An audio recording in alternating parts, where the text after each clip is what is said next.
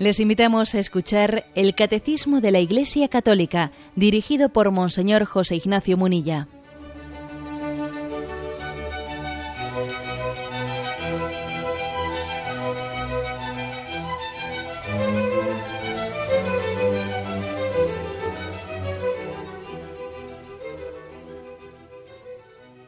Un cordial saludo a todos los oyentes de Radio María. Un día más, con la gracia del Señor, proseguimos el comentario del Catecismo de nuestra Madre, la Iglesia. Y dentro de la explicación del credo, estamos eh, en la explicación sobre Jesucristo. Creo en Jesucristo, su único Hijo, nuestro Señor. Bueno, hemos hablado del nombre de Jesús, hemos hablado del título de Cristo. Ahora pasamos al siguiente apartado, al título de Hijo único de Dios. ¿Mm? Bien, eh, son, son cinco puntos, posiblemente pues los daremos en dos sesiones. Eh, ¿Qué significa, em, qué supone decir de Jesús de Nazaret que es hijo único de Dios? Eh, como veis, aquí se matiza mucho y, y se quiere explicar eh, con detalle todo lo que ello supone, haciendo también un recorrido en la Sagrada Escritura de lo que ese término de hijo de Dios supone. Pero claro, de Jesús no decimos únicamente que sea hijo de Dios, decimos que es hijo único de Dios. Claro, que el hecho de decir ya único le da una singularidad, vamos, totalmente especial, ¿no? Pero obviamente, antes de, de, de entrar en el matiz de qué supone eso que sea el hijo único, también primeramente el catecismo comienza haciendo un repaso de cómo la Sagrada Escritura se, se, utiliza el término Hijo de Dios también de una manera más amplia. ¿Mm? O sea, a veces se utiliza de una manera así más eh, restrictiva, como este caso, ¿no? Hijo único de Dios, pero también en la Sagrada Escritura se utiliza de una manera pues, más genérica, para entendernos. Bueno, entonces el punto 441 dice, Hijo de Dios, en el Antiguo Testamento, es un título dado, bueno, entonces ese título de Hijo de Dios Claro, no de, no de hijo único de Dios, no, de hijo de Dios es dado de una manera más amplia. Pero en primer lugar, se le da a los ángeles. Uno ve que en el Antiguo Testamento hay textos en el que a los ángeles se les llama hijos de Dios. Por ejemplo, leéis eh, la, el inicio del libro de Job, y allí, pues en el versículo 6 dice, el día que, los hijos de Dios venían a presentarse ante Yahvé, vino también con ellos el Satán. O sea, los ángeles se presentaban ante Dios y Satán también se presentó y empezó allí pues a, a sembrar cizaña, ¿no? Contra Job. Sí, ese, ese Job es, es un, un, hijo muy fiel, pero claro, porque tú le has bendecido.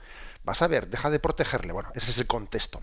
Pero ahora lo que nos interesa no es contar la historia de Job, lo que nos interesa es decir que cuando los ángeles se presentan delante de Dios, dice el libro de Job, el día que los hijos de, Dios se presentaron ante Yahvé. O sea, los ángeles les llama hijos de Dios. Hay más textos también, ahí pone, eh, nos refiere el catecismo de Deuteronomio 32.8, cuando el Hijo del Altísimo repartió las naciones, cuando distribuyó a los hijos de Adán, fijó las fronteras de los pueblos según el número de los hijos de Dios y se refiere a los ángeles, es decir, que Dios repartía, eh, repartía las naciones según los ángeles, ponía un ángel protector de una nación, otro ángel protector de otra nación. O sea que a los ángeles se les llama en distintos momentos, no siempre, ¿no? Pero en algunos momentos hijos de Dios. También se le llama eh, hijo de Dios al pueblo elegido, al pueblo de Israel. Y por ejemplo, Éxodo 2, perdón, Éxodo 4, 22, le dice a Moisés, le dice a Moisés, ¿no?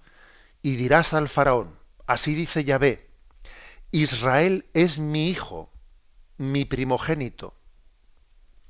Yo te he dicho, deja ir a mi hijo para que me dé culto, deja marcharle al desierto. Y entonces el faraón, perdón, o sea, Moisés se presenta ante el faraón y le habla así, Dios, Yahvé, el único Dios, te dice, eh, deja marchar a mi hijo, a Israel, y le llama mi hijo a este pueblo. Curiosamente le llama mi hijo primogénito. ¿Por qué le llama a Israel hijo primogénito? Pues porque los demás pueblos también serán hijos de Dios, serán los hijos pequeños. ¿eh? Israel es el pueblo mayor, pero no hay primogénitos sin los hermanos menores, ¿no? Bien, fijaros que luego a Jesucristo también le llamaremos hijo primogénito. Nosotros somos hijos en el Hijo. Igual que todos los pueblos de la tierra son también de alguna forma pueblos elegidos, porque el primogénito es el pueblo elegido, es Israel. ¿eh? Y a través de, de, ese pueblo de la alianza, Dios hizo alianza con el resto de los pueblos de la tierra. Bueno, pues así también Jesucristo es el primogénito. Bien, bueno, mm, por ejemplo, Oseas capítulo 11, versículo 1. Fijaros qué bonito ese texto. Cuando Israel era niño, yo lo amé, y de Egipto llamé a mi hijo. ¿Mm? Se refiere, Dios ha llamado a su hijo, sal de Egipto, sal de la esclavitud. ¿Mm? Jeremías 3:19. Yo había dicho, sí, te tendré como a un hijo, y te daré una tierra prometida, flor de las heredades de las naciones. Y añadí, Padre me llamaréis, y de mi seguimiento no os volveréis, no os arrepentiréis. por tanto, le llama mi hijo, te voy a dar una tierra prometida. ¿eh? También Yahvé se dirige a Israel con ese término de mi hijo. Bueno, y hay muchos. ¿eh? Hay muchos mm, textos más que todos no los vamos a leer pues para no ¿eh? pues para no ahogarnos en textos. También le llama mm, hijos de Dios dice aquí el catecismo primero a los ángeles también a Israel también a los hijos de Israel a los hijos de Israel también hay distintos pasajes en los que se les llama hijos de Dios. Por ejemplo Oseas 2 capítulo primero Dice, el número de los hijos de Israel será como la arena del mar, que no se mide ni se cuenta. Y en el lugar mismo donde se decía, no mi pueblo, se dirá, hijos de Dios vivo. Son hijos de Dios vivo, los hijos de Israel. Bueno, también se le llama hijos de Dios en el Antiguo Testamento, en otros pasajes, a los reyes de Israel. A los reyes de Israel también, en otros contextos, se les llama, por ejemplo, eh, a David, Segunda Samuel, capítulo 7, versículo 14, dice, Él constituirá una casa para mi nombre, y yo consolidaré el trono de su realeza para siempre. Yo seré para Él padre, y Él será para mí hijo. Así se, ¿eh? así se dirige a, eh, David, ¿eh? el profeta. Y otro texto que os sonará mucho a, los que sois, sobre todo amantes del cine, eh, Samuel 82, versículo 6, dice, yo había dicho, vosotros sois dioses, todos vosotros hijos del Altísimo. Digo lo del cine porque en esta en esa película famosa de, dioses y, y, hombres sobre aquellos mártires mártires, los monjes de Argelia que fueron martirizados, una película bellísima de dioses y hombres, pues el, prácticamente el lema con el que nace, o sea, con el que se inicia la película es este, ¿no? Vosotros sois dioses, todos vosotros, hijos del Altísimo. Bueno, fijaros que se, llama a los hijos, ¿eh? a los hijos de Israel, y a los, y a los reyes, ¿eh? porque es verdad que este Salmo 82.6, aunque en la película esa de dioses y hombres es utilizado ese, ese versículo del Salmo para los monjes mismos, para los monjes se les dice, sois dioses, sois hijos del Altísimo, habéis dado un testimonio, un testimonio mm, de entrega a Dios que, que solamente es comprensible cuando la carne supera su carnalidad, ¿no? Si, los monjes de Argelia, eh, pues viendo que el fundamentalismo islámico estaba sacrificando a todo el mundo, pues si, se hubiesen dejado guiar por la carne y la sangre, hubiesen salido corriendo de allí y no se hubiesen quedado y no hubiesen corrido el riesgo de que finalmente eh, pues les degollasen o les decapitasen, que les decapitaron a todos y pusieron sus cabezas colgando de un, árbol, ¿no? como si fuesen frutos de un árbol. Si hubiesen actuado por la carne y la sangre, no, por eso les dice sois dioses sois hijos del Altísimo ¿eh? en la película. Bueno, aunque es cierto que ese texto de, eh, del Salmo se refiere a los eh, reyes de Israel. O sea que, como veis, el término hijo de Dios tenía una utilización, sí, sacra, por supuesto, religiosa, pero más amplia, más amplia que lo que nosotros ahora le damos al título cristológico de Jesucristo. Hombre, también nosotros a la palabra hijo de Dios eh, nos referimos con ella no exclusivamente a Jesucristo. Nosotros somos hijos de Dios y así nos y así también nos decimos y, y el sacramento del bautismo nos da ese don, nos da esa gracia de participar de la filiación divina. Continúa diciendo este punto del catecismo. Significa entonces una filiación adoptiva que establece entre Dios y su criatura unas relaciones de una intimidad particular. Eso está claro. ¿eh? que eh, se refiere a los reyes, se refiere a los hijos de Israel, se refiere al pueblo elegido, incluso a los ángeles, etcétera. Mm, está hablando de que Dios tiene, establece relaciones de intimidad, de intimidad.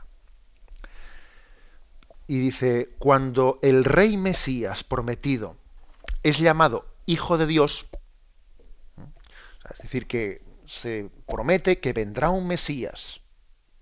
Y ese Mesías que, vendrá será, será llamado Hijo de Dios. Mm, vamos a ver, eh, aquí lo que viene a decir es, eso supone, supone que ahí ya tengan claro en, ese, en esa profecía del Antiguo Testamento que ese que viene es Dios de Dios, luz de luz, Dios verdadero de Dios verdadero, que es la segunda persona de la Santísima Trinidad. No, en el Antiguo Testamento todavía no había una conciencia tan clara ¿eh? de que ese, ese Mesías que era que vendría, que sería el Hijo de Dios, o sea, no había en el Antiguo Testamento una conciencia tan clara de la divinidad del Mesías que estaba por llegar. Sí, esperaban un Mesías, sí, le llamaban el Hijo de Dios, pero mm, digamos que cuando llegó el don, cuando llegó Jesucristo, la verdad es que era algo más grande de lo que esperaban. Sí, esperaban un profeta, esperaban, pero posiblemente en todas esas imágenes del Antiguo Testamento no, no llegaban a atisbar, sí, sí, atisbaban, ¿no? Atisbaban, pero no llegaban a entender totalmente, literalmente, ¿no? Eh, qué Mesías era el que Dios iba, a enviar. Eh? Digamos que el don superó a la expectativa. ¿eh? Por ejemplo, uno lee el Salmo segundo, versículo 7 y dice, voy a anunciar el decreto de Yahvé. Él me ha dicho, tú eres mi hijo, yo te he engendrado hoy, pídemelo, te daré en herencia a las naciones. Bueno, pues fíjate que aquí ya parece que empieza a atisbarse algo, ¿no? Porque dice, tú eres mi hijo, yo te he engendrado hoy. Claro, parece que se asoma un poco la confesión del credo que dice, engendrado, no creado, de la misma naturaleza del Padre. Pero claro, en el Antiguo Testamento no pretendamos que el que escribió este salmo y dijo, tú eres mi hijo, yo te he engendrado hoy, claro, estaba escribiéndolo bajo la inspiración del Espíritu Santo y el Espíritu Santo claro que sabía ¿no? a dónde quería llegar con esa afirmación, pero muy, posiblemente el que, con toda seguridad, quien el geógrafo, el autor de, este salmo, cuando él, inspirado por el Espíritu, escribió, eh, voy a anunciar el decreto de Yahvé, tú eres mi hijo, yo te he engendrado hoy, no, tenía conciencia de que estaba hablando de, de, que el hijo es eternamente engendrado por el Padre, etcétera, etcétera. ¿Mm? Pero eh, se va conduciendo, es decir, el Antiguo Testamento es, toda, toda una pedagogía para que finalmente la revelación de Jesucristo pueda ser posible. Es que Jesucristo es un don tan grande, es tan grande, que si no hubiese sido preparada su llegada, pues claro, pues hubiese sido imposible poder, poder recibir y poder acoger ese don. ¿eh? O sea, es... No sé si, si, si conocéis una película que se hizo muy famosa hace ya bastantes años, se nos nota cuando comentamos películas antiguas que, aunque la anterior que he dicho no era tan antigua, ¿eh? de, dioses y hombres, pero hay una película muy antigua que era Los dioses se han vuelto locos, que planteaba, pues, bueno, que había una tribu en África, pues totalmente primitiva, y claro, resulta, resulta pues que mm, había pasado un avión pues, por allí y debía de haber pues echado, eh, echado una botella pues una botella de, de cristal, de Coca-Cola o de lo que fuese, y había caído allí en medio de la tribu. Claro, ven una botella de cristal, que ellos no conocían el cristal, y se arman un lío tremendo, un lío diciendo, bueno, pero ¿esto qué es esto? O sea, nos han enviado los dioses un mensaje. ¿Esto qué sirve? ¿Para qué sirve? Y bueno, y la película es muy graciosa porque ellos dicen, pero esto, ¿qué significa esto? Los dioses se han vuelto locos. Bueno, ¿por qué, por qué se me ocurre este ejemplo? Que ya diréis qué imaginación tiene este hombre. ¿eh? Se me ocurre este ejemplo porque es que si Dios hubiese enviado a su Hijo, así, venido del cielo, sin habernos nosotros preparado para acogerle, es que hubiese sido como diciendo, bueno, pero esto qué, esto qué es, o sea, no hubiésemos tenido capacidad de acogerle. Por eso toda esta pedagogía del Antiguo Testamento es, es básica para que, para que Jesucristo tenga una acogida. Y luego incluso ya veis que no tuvo la acogida que en todos que debiera haber tenido, que incluso encontró un Israel que no todo Israel estaba bien preparado para acoger su llegada, pero, pero aún y todo era totalmente necesario, ¿no? Pues toda, esa preparación para su acogida. Es decir, que mm, cuando se dice el Hijo de Dios, no se entiende eh, desde el principio totalmente lo que nosotros hemos llegado a entender que es Jesucristo. Por ejemplo, dice dice Mateo 27, 54, ¿no? Por su parte, es el momento en el que Jesús muere en la cruz, y dice, por su parte el centurión y los que con él estaban guardando a Jesús, al ver el terremoto que hubo después de la muerte de Jesús, ¿no? Y lo que pasaba, se llenaron de miedo y dijeron, verdaderamente este era hijo de Dios.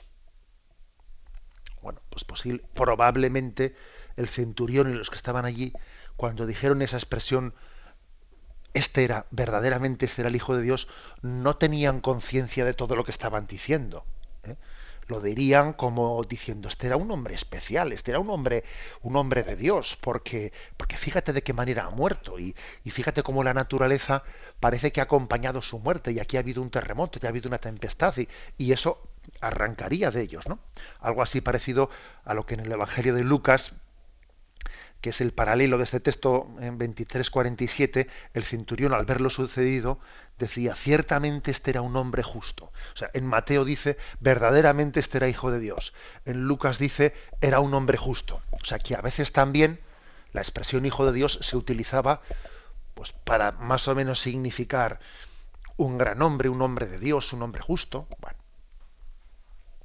Pero claro, aquí no termina la cosa. ¿eh? La cosa va creciendo. O sea, e-, ese término, dependiendo de la forma en la que se ha utilizado, cada vez va teniendo más significado. Y por supuesto, no es lo mismo decir es hijo de Dios que es el hijo único de Dios. Eso ya es otra cosa, ¿no? Bueno, eso ya en el siguiente punto nos los va a explicar el catecismo. Ahora tenemos un momento de descanso.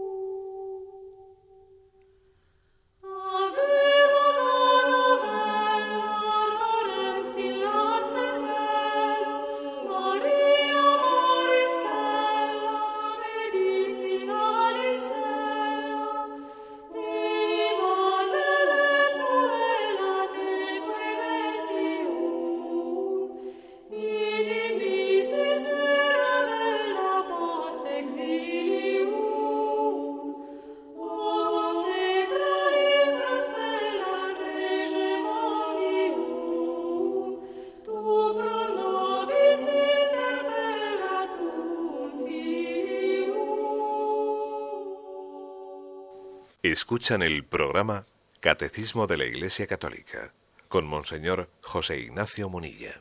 Pasamos al punto 442, después de haber explicado en el anterior cómo el término Hijo de Dios es utilizado de una forma más genérica ¿eh? en distintos pasajes del Antiguo Testamento. Y ahora dice en este punto 442. No ocurre así con Pedro, cuando confiesa a Jesús como el Cristo, el Hijo de Dios vivo. Mateo 16, 16. Porque este, o sea, Jesús, cuando, cuando Pedro le confiesa tan solemnemente, tú eres el Cristo, el Hijo de Dios vivo, claro, Jesús le responde diciendo, bienaventurado tú, Pedro, porque esto no te lo ha revelado ni la carne ni la sangre, sino mi Padre que está en el cielo. Eso de que tú hayas sido capaz de comprender quién soy yo, ha sido un don del Espíritu Santo. O sea, esto ya tiene otro nivel distinto ¿eh? que lo que decíamos en el Antiguo Testamento. Continúa diciendo, paralelamente Pablo dirá a propósito de su conversión en el camino de Damasco, dice, esto es un texto de Galatas 1, 15, 16, cuando aquel que me separó desde el seno de mi madre y me llamó por su gracia, tuvo a bien revelar en mí a su Hijo para que le anunciase entre los gentiles, fijaros bien, están hablando que Pablo tiene conciencia de cuando iba camino de Damasco, tiene esa visión que le derriba, que dice, Dios tuvo a bien revelar a su Hijo en mí. Es que me descubrió a su Hijo, me descubrió a Jesucristo. Claro, aquí ya la palabra el Hijo ya es otro nivel, ¿no? Porque es que él está diciendo, Dios ha revelado a su Hijo en mí. Dentro de mí Jesucristo, bueno, pues eh, se ha hecho presente, ¿no? Y me ha derribado, me ha... Obviamente eso tiene otro nivel muy distinto. ¿eh? Bueno, fijaros que esto que estamos haciendo aquí un poco, eh, está recorrido por el Antiguo Testamento, el Nuevo Testamento, esto es lo que se llama un poco pues, la exégesis de la Iglesia.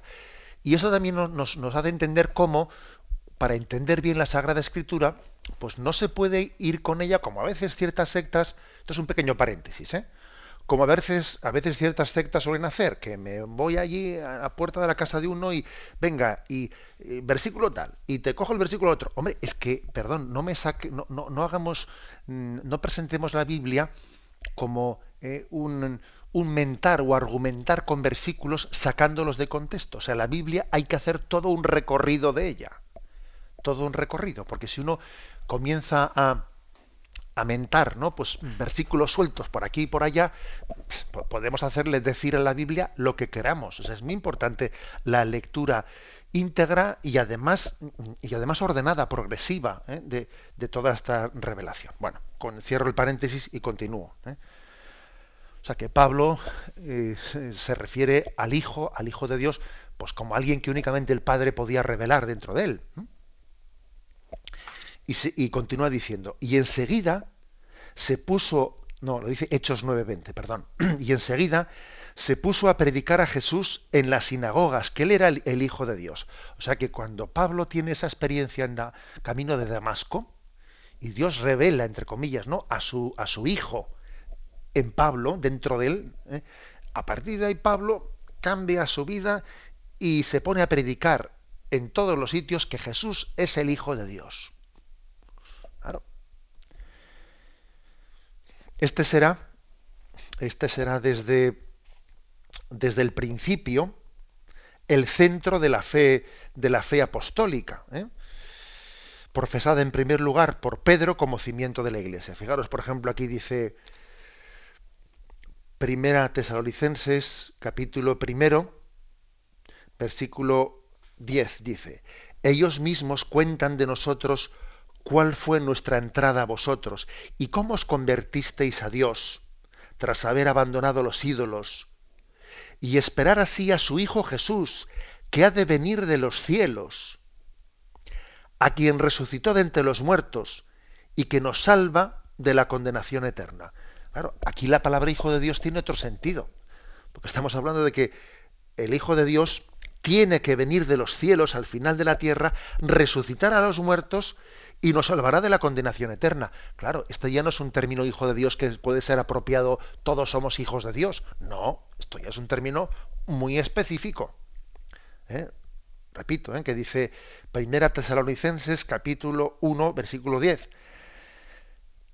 Esperamos a, su Hijo Jesús, que vendrá del cielo, a quien, a quien resucitó de los muertos, que Él también resucitará a los muertos y que nos salva de la cólera venidera, nos salva de la condenación eterna. Otro texto también muy contundente, eh, Juan 20, 31. Jesús realizó en presencia de los discípulos muchas señales que no están escritas en este libro. Estas han sido escritas para que creáis que Jesús es el Cristo, el Hijo de Dios, y para que creyendo tengáis vida en su nombre. Hombre, tener vida en el nombre de Cristo, esto ya es, otra cosa, ¿eh? ya no es un término genérico porque nosotros nos llamaremos hijos de Dios, ¿eh? por la gracia de Dios, ¿no? Pero nadie se nos ocurre decir uno de otro, yo voy a tener vida en tu nombre. Hombre, eso sería una blasfemia, ¿no? Bueno, como veis, por tanto, se ha ido a, lo largo, ¿no? A lo largo de la revelación, llegado el Nuevo Testamento, se ha ido especificando, se le ha ido dando al, al término hijo de Dios pues una concreción, una especificidad en, Jesucristo que, que, está manifestando su divinidad. Porque tener vida en un nombre, eso, eso aplicado a un nombre, sería una idolatría. Si dijésemos de que una persona humana, invocando su nombre, yo tengo vida eterna, hombre, eso sería una idolatría. ¿Eh? Pero estamos hablando de que solamente Dios vivifica y da vida eterna al hombre. Por eso ahora ya el, término hijo de Dios tiene otro nivel, ¿no?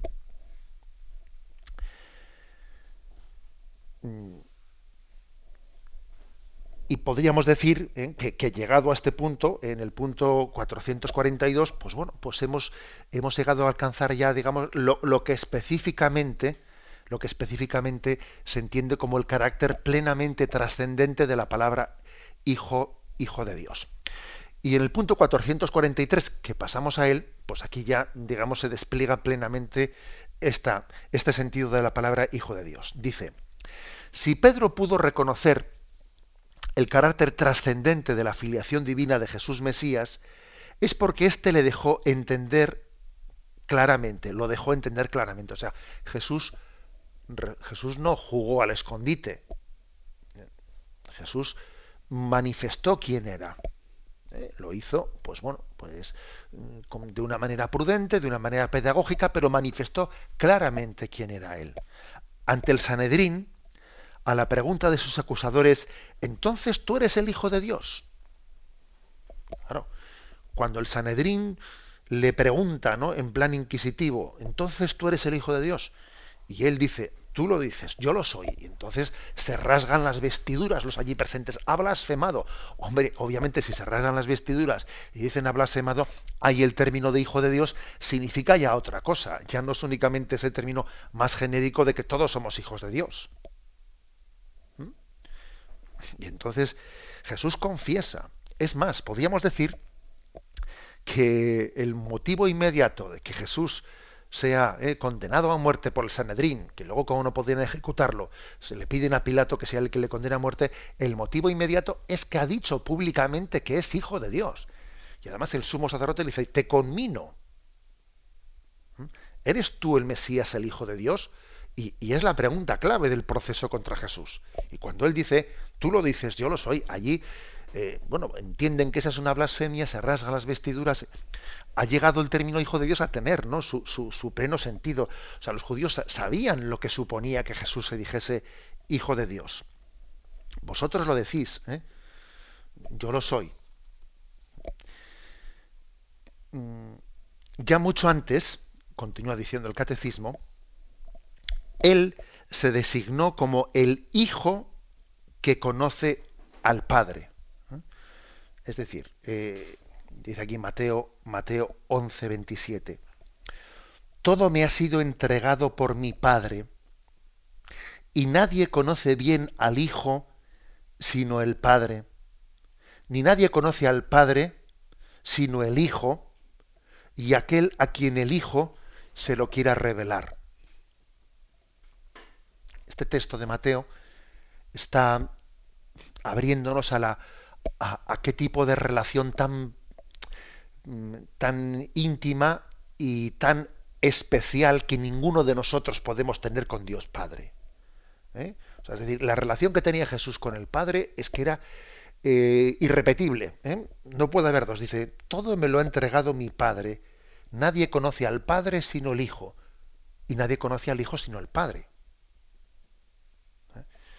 ¿Eh? Y, y, yo daré, daré a conocer, yo revelaré al Padre, os lo revelaré a vosotros. Hombre, ese tipo de, de relación tan exclusiva, tan exclusiva con el Padre que Jesús revela y Jesús manifiesta, pues digamos que es totalmente especial. Porque dice, solamente el Hijo, solamente Jesús conoce al Padre. Y, y yo, y a, y a, los que yo se lo revele, también le conocerán. Fijaros que por lo tanto hemos llegado a un, eh, a un sentido de la palabra Hijo de Dios ya mucho más específico que el que se tenía al comienzo del Antiguo Testamento. Bien, tenemos un momento de reflexión y continuaremos enseguida.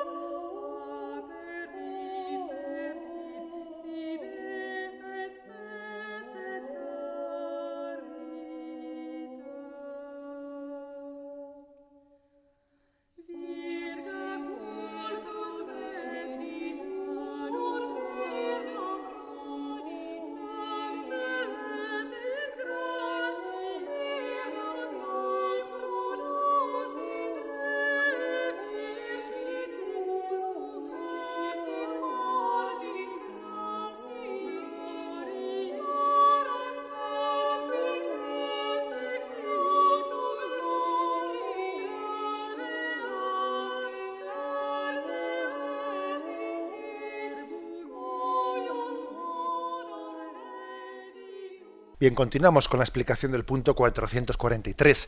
Estábamos diciendo que Jesús, en la plenitud de la revelación, nos manifiesta que Él tiene una intimidad con el Padre, que Él es el revelador del Padre, el Hijo es el que revela al Padre. Y esa intimidad tan, eh, personal y tan intransferible que tienen ¿no? entre el Padre y el Hijo, Él la revela, Él la comparte. Sea, es intransferible el ser el Hijo único de Dios, pero sí que nos da, nos lo da a compartir.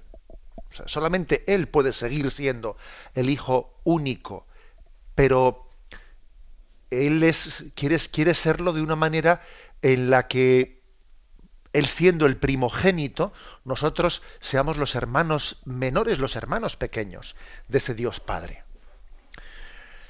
También se nos refiere una parábola que es muy reveladora, es la parábola de los viñadores homicidas, ¿eh? que está en el capítulo 21 de Mateo. ¿eh? Recordáis que allí se dice que un hombre tenía una viña y la arrendó y los arrendatarios no le pagaban ¿eh? lo que debían de pagar y entonces enviaba a, a un criado suyo para que recogiese la renta y le apaleaban, le maltrataban, no le pagaban, enviaba a otro y hacían lo mismo, enviaba a otro y hacía lo mismo, y entonces dice, voy a enviar a mi hijo, a mi hijo le respetarán.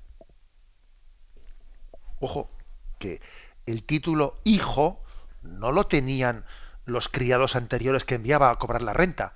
El título de hijo solamente lo tiene este último.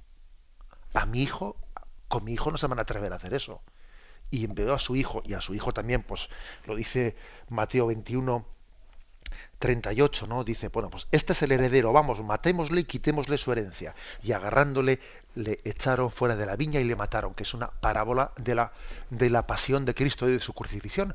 Pero lo interesante para nosotros en esta explicación de hoy es que dice, voy a enviar a mi hijo. A mi hijo lo van a respetar. Es decir, estamos hablando de Jesús como con un título de exclusividad eh, en el título de hijo. Que incluso, fijaros, dice aquí, a Jesús se le manifiesta como superior a los propios ángeles. ¿eh? Aquí hay un texto que lo vamos a leer y quiero dar una explicación porque sé que suele ser uno de los textos que a veces suele generar más confusión. Dice Mateo 24, 36. Dice Jesús. Más de aquel día y hora, se refiere al día final cuando sea la conclusión de los tiempos, ¿no?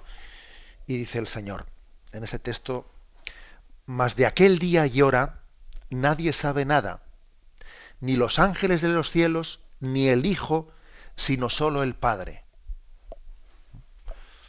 Bueno, aquí lo interesante de ese texto, el catecismo lo refiere para que nos demos cuenta que Jesús está diciendo, ni los ángeles saben cuándo será el final de los tiempos, ni el Hijo, o sea, ni Jesús mismo, sino solo el Padre.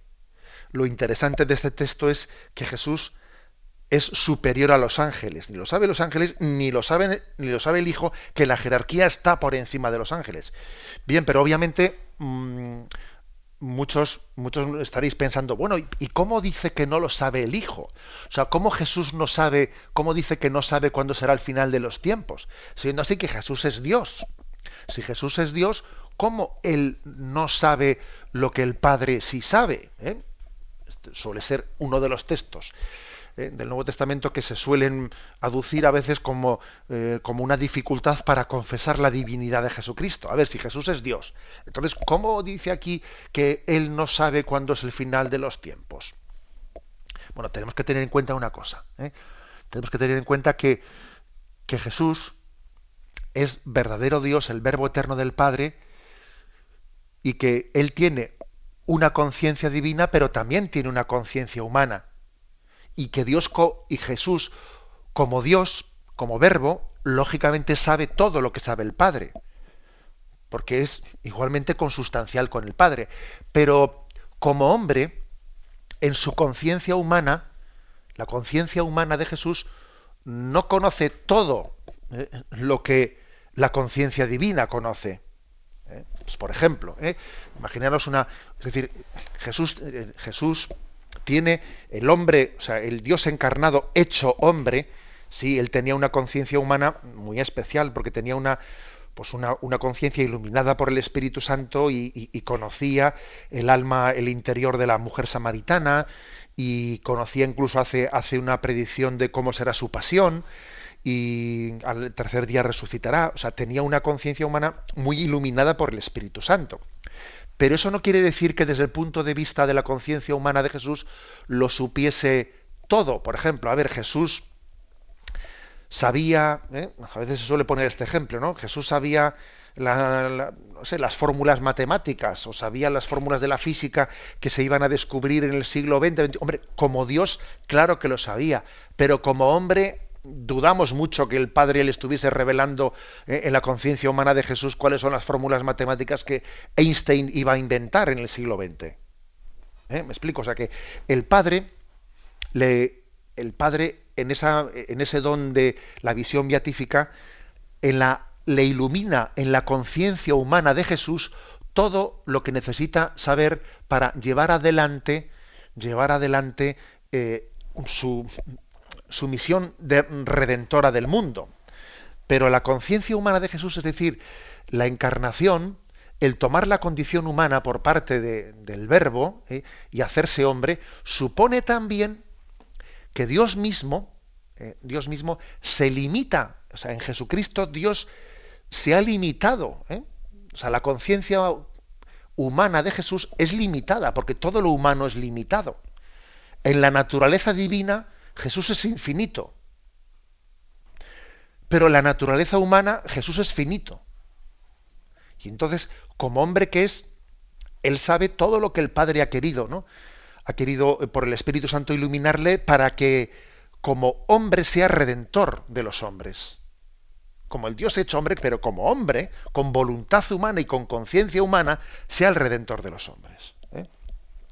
Ya sé que me he metido en un, en un charco complicado, porque, pues porque es un misterio, ¿eh? o sea, es un, es un misterio muy grande el que entendamos cómo Jesús, siendo Dios, siendo Dios, tomó la, tomó la naturaleza humana y fue aprendiendo. Por ejemplo, que nadie piense que cuando Jesús fue a la escuela, Él, como era Dios, ya se lo sabía todo, y cuando allí enseñaban a leer y a escribir, Jesús pues hacía un poco la trampa de que él estuviese aprendiendo porque él ya se lo sabía todo porque era Dios. No, hombre, que nadie piense eso.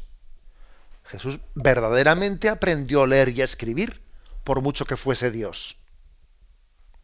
O sea, en su conciencia humana había un crecimiento progresivo de, pues de, de las realidades que tenía que aprender. Y también en su conciencia humana hay un crecimiento progresivo de lo que el Padre le está revelando. Claro que como Dios ahora mismo en el cielo, obviamente el conocimiento de Jesucristo es pleno, como el del Padre, claro, ahora sí, porque ya está glorificado en el cielo. Pero mientras que estuvo entre nosotros, la encarnación le autolimitó. O sea, Jesús estaba como limitado en cuanto hombre, estaba limitado de lo que podía conocer del Padre. Porque ser hombre es como limitarse. De ahí que tenemos que ser infinitamente agradecidos a lo que es la encarnación. Dios al hacerse hombre se ha bajado, se ha humillado, se ha puesto a aprender en un pupitre y a, que, a Dios le enseñemos. es un misterio que te pones a pensarlo y, y, nunca, nunca seremos suficientemente agradecidos con Dios de lo que supone que Él haya caminado junto a nosotros, que haya tomado nuestra condición humana. Bueno, Cierro el paréntesis, que todo esto era para explicar eh, eso de que dice, bueno, que Jesús es superior a los ángeles, pero es que este texto, a veces, cuando se lee, yo muchas veces se me ha formulado esta pregunta. ¿Y cómo dice eso que el Hijo no sabe, no sabe cuándo es el, qué, día será el final del tiempo, sino que solamente lo sabe el Padre? Bueno, estamos hablando del Hijo en cuanto hombre. Bien, y sigue diciendo que Jesús distinguió su filiación de la de sus discípulos Jesús no decía jamás nuestro Padre. ¿Eh? Salvo, fijaros, cuando les dijo, vosotros orad así, Padre nuestro que estás en el cielo. Pero Jesús nunca, nunca dijo, hablando de Dios a sus discípulos, nunca les dijo, nuestro Padre Dios, no, no lo dijo nunca. Dijo, mi Padre y vuestro Padre. Como diciendo, bien, es verdad que es mi Padre y es vuestro Padre, pero la relación de Jesús es tan peculiar, es tan particular, que no cabe meternos a todos en el mismo saco con Él. Eh, él lo distingue. Sed perfectos como vuestro Padre Celestial es perfecto. Podría haber dicho nuestro Padre Celestial, pero no, dice como vuestro Padre Celestial. Vuestro Padre sabe lo que necesitáis, pedírselo. Subo al Padre mío y al Padre vuestro, al Dios mío y al Dios vuestro. ¿Por qué Jesús distingue siempre mío y vuestro? ¿Por qué no dice nosotros? Hombre, pues porque la relación que tiene Él es tan singular, tan singular, es consustancial, la nuestra es participada. O sea, en esa distinción que hace Jesús, está queriendo revelarnos que nosotros somos hijos de Dios, pero por participación. Somos hijos de Dios, pero por gracia. Y Él lo es por naturaleza. Por eso, fijaros, es curioso. No encontraréis nunca una expresión en la que Jesús diga en primera persona a nuestro Padre Dios. No. Dice a vuestro Padre Dios, a mi Padre Dios, a mi Padre y a vuestro Padre. Ya el texto máximo es el de San Juan, cuando dice, suba al Padre mío y al Padre vuestro, al Dios mío y Dios vuestro. ¿Mm? Con esto obviamente se está revelando que hay una singularidad absoluta en la relación de Jesús con el Padre. Porque aquí hijo único de Dios solo es Él, solo es Jesús. Y nosotros somos hijos de Dios, pero en un sentido participado.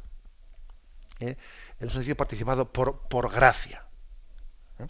Bien, lo dejamos aquí y damos paso a la intervención de los oyentes. Podéis llamar para formular vuestras preguntas al teléfono 917 107 700. 917 107 700.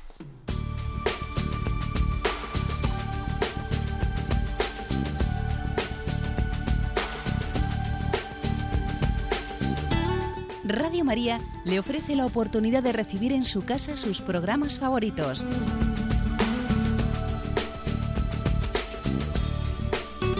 Ahora lo puede hacer a través de nuestra página web www.radiomaria.es o bien llamándonos al 902 500 518. 902 500 518.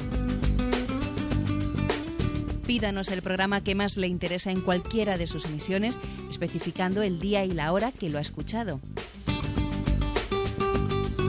Solo nos tiene que decir si lo quiere en CD de audio o CD o DVD en MP3. Haga su solicitud en el 902 500 518 y en www.radiomaria.es. Radio María, más cerca de usted.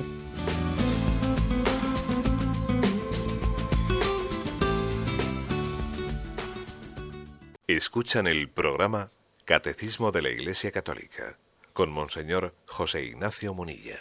Sí, buenos días. ¿Con quién hablamos? Buenos días, soy Amelia de Málaga. Adelante, Amelia. Quería preguntarle acerca de la expresión que hacen algunas veces los sacerdotes en misa. Este sacrificio nuestro. Y yo veo que lo suyo tenía que ser mío y vuestro, porque siguen siendo los representantes del Señor, ¿verdad? Sí. De acuerdo, pues le, su pregunta, ¿sabe usted lo que le digo? Que tiene usted mucho sentido sentido litúrgico. Eh, la, la liturgia dice, este sacrificio mío y vuestro. Y el sacerdote dice, sacrificio mío y vuestro. Y entonces, ¿por qué no decimos nuestro? Pues digamos nuestro, ¿no? Pues no. No debemos de decir nuestro. Y si lo decimos estamos siendo incorrectos. Porque es que, eh, no es que sea una herejía, ¿eh? pero el sacerdote que, en vez de decir mío y vuestro dice nuestro, pues me imagino que lo dirá pues para que él se sienta más unido al pueblo. Ya, pero es que el sacerdote en ese momento es representante de Cristo, es mi, actúa en persona de Cristo. Entonces, cuando él dice, este sacrificio mío y vuestro, es porque el sacrificio de Jesucristo es absolutamente singular. Y nosotros nos unimos al sacrificio de Jesucristo.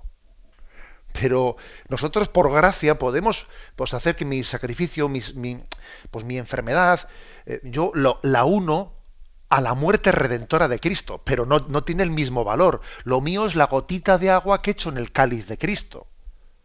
Es la gotita de agua. Por eso se dice, este sacrificio mío y vuestro, es decir, de Cristo y vuestro.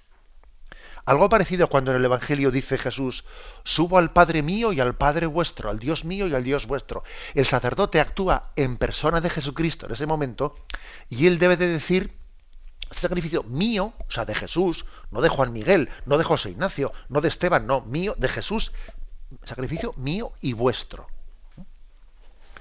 Damos paso a un siguiente oyente. Buenos días. Hola, buenos días. Soy Victoria de Madrid. Adelante, le escuchamos. Eh, mire, eh, yo quería eh, hacerle una, dos preguntas. Eh, a ver si tengo el concepto claro. Eh, a ver, cuando eh, Dios nos engendra, somos hijos de Dios.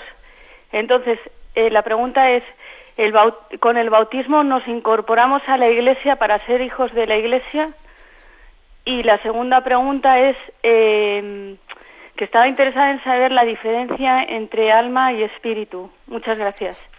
Bien, vamos a ver la diferencia entre alma y espíritu, eh, que en alguna ocasión hemos, hemos hablado de esto, pues mm, ontológicamente no existe. ¿eh? No existe. Digamos que nosotros en el hombre no hay ontológicamente cuerpo, alma y espíritu. No, hay cuerpo y alma. Lo que ocurre es que hay algún texto de la Sagrada Escritura en el que habla de espíritu en un sentido de la vida espiritual o la vida del Espíritu Santo en nosotros. ¿eh? Bueno, entonces digamos que no es que sea un tercer elemento antropológico ontológico, no, ¿eh? sino es referido a la vida del Espíritu en nosotros. Con respecto a la pregunta que hace sobre el, sobre, eh, el bautismo, vamos a ver, digamos la siguiente. La palabra hijo de Dios también puede ser ¿eh? aplicada a nosotros de maneras di di diversas. Por ejemplo, todos los hombres son hijos de Dios. ¿Mm? También los no bautizados. Eh, también los musulmanes ¿eh? son hijos de Dios. En un sentido más extenso. Pero en un sentido más propio, más propio, eh, el bautismo nos incorpora a la filiación de Jesucristo y nos hace hijos de Dios incorporándonos a esa relación que Cristo tiene con el Padre de una manera especial. ¿eh? O sea que por lo tanto, por lo tanto, en el bautismo sí somos incorporados a esa relación especial que Cristo tiene con el Padre. Luego digamos que la palabra hijo de Dios puede tener un sentido más genérico. Todos los hombres son hijos de Dios. Dios es el Padre de toda la humanidad. Pero también hay un sentido más específico, sacramental, ¿eh? de incorporación ¿no? a la intimidad de Cristo con el Padre, que es el que nos da el bautismo. Y Cristo nos pidió que, que bautizásemos y que, y que diésemos a conocer esa intimidad que Cristo nos ofrece, que no terminaríamos esa labor de, de proclamar el Evangelio, de llamar a la fe y de llamar al bautismo hasta el final de los tiempos. ¿eh? O sea que es. el bautismo no solo nos hace miembros de la Iglesia, no, no, nos hace también hijos de Dios en plenitud. Damos paso a un siguiente oyente. Buenos días. A ver, buenos días. Buenos días. Me llamo Angelines. Adelante, Angelines. Pues con la explicación que hoy nos ha dado, estupenda, pues he llegado a la conclusión, siempre lo había pensado, y es que cómo podían ver las personas que en aquellos tiempos convivieron con Jesús, no lo vieron como Dios, lo vieron como hombre, porque era imposible verlo como Dios. Y lo mismo sucedía con la Virgen María. No podían verlo como Dios si no, no lo hubieran muerto, no lo hubieran, no, no lo hubieran de esto en la cruz. Esa es una pregunta. Y la otra, mm, me fijo muchísimo en el milagro de los cinco de los cinco panes y los y los peces me fijo muchísimo en la grandeza del hombre que se los mm, se los regaló a Jesús. Entonces él no nos pide más que en nuestra propia eh, nuestro propio sacrificio lo que podamos hacer. No nos exige más. Para los milagros está él. De y acuerdo. eso eso ir ascendiendo en lo poco en lo mucho y en, y en todo de acuerdo. Vamos a ver, en primer lugar, con respecto a lo que usted ha dicho, que claro, que eh, nosotros tenemos un conocimiento de quién era Jesucristo ahora desde la plenitud de la revelación, desde el envío del Espíritu Santo, desde el magisterio de la Iglesia, que también nos ha acompañado a leer las Escrituras, pues tenemos un conocimiento mm, de, quién es Jesucristo mucho más profundo, sin duda alguna, mucho más profundo que el que tuvieron eh, pues en los siglos primeros de la Iglesia. Hemos ido creciendo cada vez más en la conciencia, entre otras cosas porque Jesús prometió que enviaría su Espíritu Santo y que llevaría a culminación todo lo que él nos había revelado. Y esa promesa se cumplió. ¿eh? Pero claro que hay que, hay que entender ¿eh? pues que que lógicamente esa lucha que tienen los apóstoles por descubrir, pero ¿quién es este que hasta el viento y el mar le obedecen? ¿Quién es este? O sea, ellos tendrían también toda una lucha interior por descubrir en Jesús al Hijo de Dios, ¿no? Y por descubrir al Dios hecho hombre. Claro, es que, es que, ojo, ¿eh? a ti te dicen que una persona que está cerca tuyo es Dios hecho hombre, y es que, bueno, pues le tomas por, por, por, por una, una persona desequilibrada quien ha dicho tal cosa. O sea, el la lucha interior de descubrir quién es este, ¿no? Jesús en su vida, en sus actitudes, en sus obras, en sus signos, poco a poco va revelando su identidad. ¿eh? Bien. Ha dicho la oyente una cosa con respecto a la Virgen María que era así, eh, seguro que ya no tiene ese tema claro, pero bueno, como también hablamos para todos, eh, pues, bueno, no olvidemos que la Virgen María no tiene una condición divina, no, no hablemos de ella eh, en, equiparándola a Jesús. ¿eh? O sea, es decir, en la Virgen María los que la vieron y la descubrieron, claro, lo que les costaba entender era que era, la madre de Dios, pero ella en sí misma es una criatura humana, ¿eh? una criatura humana. Bien, damos paso a una última llamada. Buenos días. Buenos días, monseñor. Sí, adelante. Quería saber que me aclare si Abraham era hijo de Noé, por lo tanto fue salvado en el arca de Noé. Eh, no, eh, ahí ha pegado usted un salto grande en la historia. ¿eh? O sea, es decir, que Abraham, digamos que el episodio de Noé es un episodio muy anterior a Abraham, muy anterior, del cual, digamos que entra un poco, digamos, en, en, un periodo, digamos, prehistórico, ¿eh? prehistórico, o sea, decir, eh, propiamente en la historia de la salvación, el primer personaje, digamos, mm, fácilmente mm, encuadrable en una en, un calendario es Abraham. Es Abraham. ¿eh? Más o menos hace un cálculo de cuántos siglos antes fue Abraham de Jesucristo. Eso, es bastante, digamos, fácilmente, más o menos, con algún siglo de, ¿eh? de, de, para arriba para abajo es, establecible. Suelen hablar de 1700 años, etcétera, 1400 años. ¿eh? Sin embargo, lo que es difícilmente establecible es el episodio obviamente de Adán y Eva, el episodio obviamente de Noé, eh, pues ese, ese, momento en el que después del arca de Noé comienza eh, una nueva humanidad y comienza a extenderse, etcétera, digamos, eso es difícilmente fechable. ¿eh? Estamos hablando de, de, algunos acontecimientos que están, digo, le llamo yo prehistóricos en el sentido de que están antes de lo que nosotros en nuestra historiografía más moderna podemos fechar. ¿Eh? Aparte de que también, bueno, pues sabemos que en el episodio de Adán y Eva y de Noé existe también un género literario como forma de expresión, pero bueno, dejando eso a un lado, ¿eh? a un lado, em, Abraham no es un, ¿eh? no, no, sale del arca de Noé, no, sino de los descendientes de Noé, de los descendientes de Noé, en, el primer padre al que Dios llama, ¿no? de Ur de los Caldeos, para que salga y vaya a una tierra y comience esa historia de salvación, pues ese, ese primer padre es, es Abraham.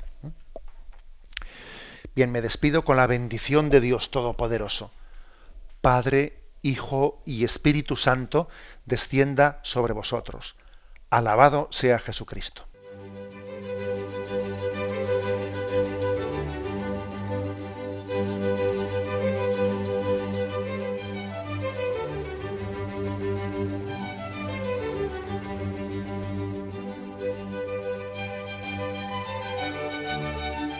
Han escuchado en Radio María el Catecismo de la Iglesia Católica, un programa dirigido por Monseñor José Ignacio Munilla.